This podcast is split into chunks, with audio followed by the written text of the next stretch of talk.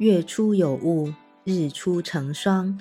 一夕秋寒，今日是霜降。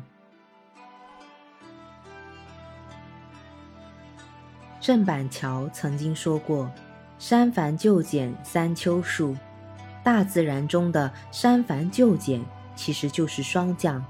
它启示人们需要做减法，注意休养生息。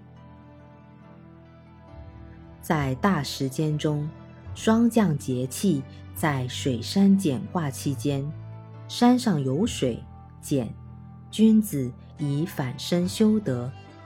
山上有水，这是简卦之象。君子体察此象，悟行道之不易，从而反求诸己，修养德行。简这个字本身就是寒水卦。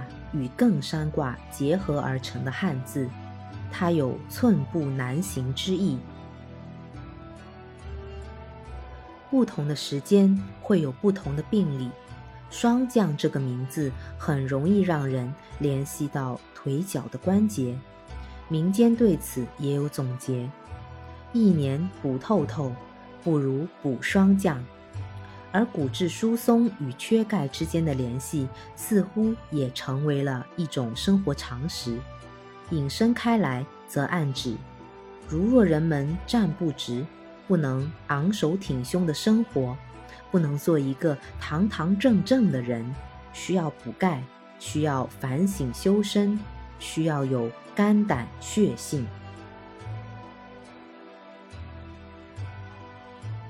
在霜降节气里，中国古人醒悟出了不少的道理。《诗经》中的霜还是情感抒发的对象，“蒹葭苍苍，白露为霜”，所谓伊人，在水一方；而《易经》当中的霜，则已经与深刻的哲理相连了。履霜坚冰至，一旦踏上薄霜结冰的日子，也就不远了。霜降给予人的启示是深远的。秋天就要结束了，人们多在此时伐木，发现了树的年轮。在西方，据说是达芬奇第一次提出树的年轮每年增加一圈。有了年轮，木材上才有了纹理，而有了纹理，树才生长得足够坚强。年轮不仅说明树木本身的年龄，还能说明每年的降水量和温度的变化。年轮上还能记录森林大火、早期霜冻以及从周围环境中吸取的化学成分。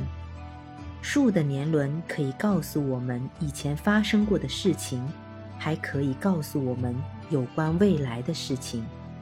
人们从这些大自然中得到的教训，其中最重要的就是因果律。